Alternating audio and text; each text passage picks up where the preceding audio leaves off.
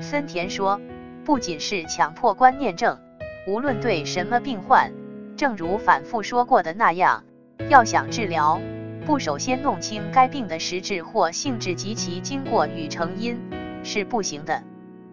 正是上海心理咨询网强迫症的体验是担心厌恶核心是自我的软弱。这里的怕不是恐惧而是焦虑指向观念。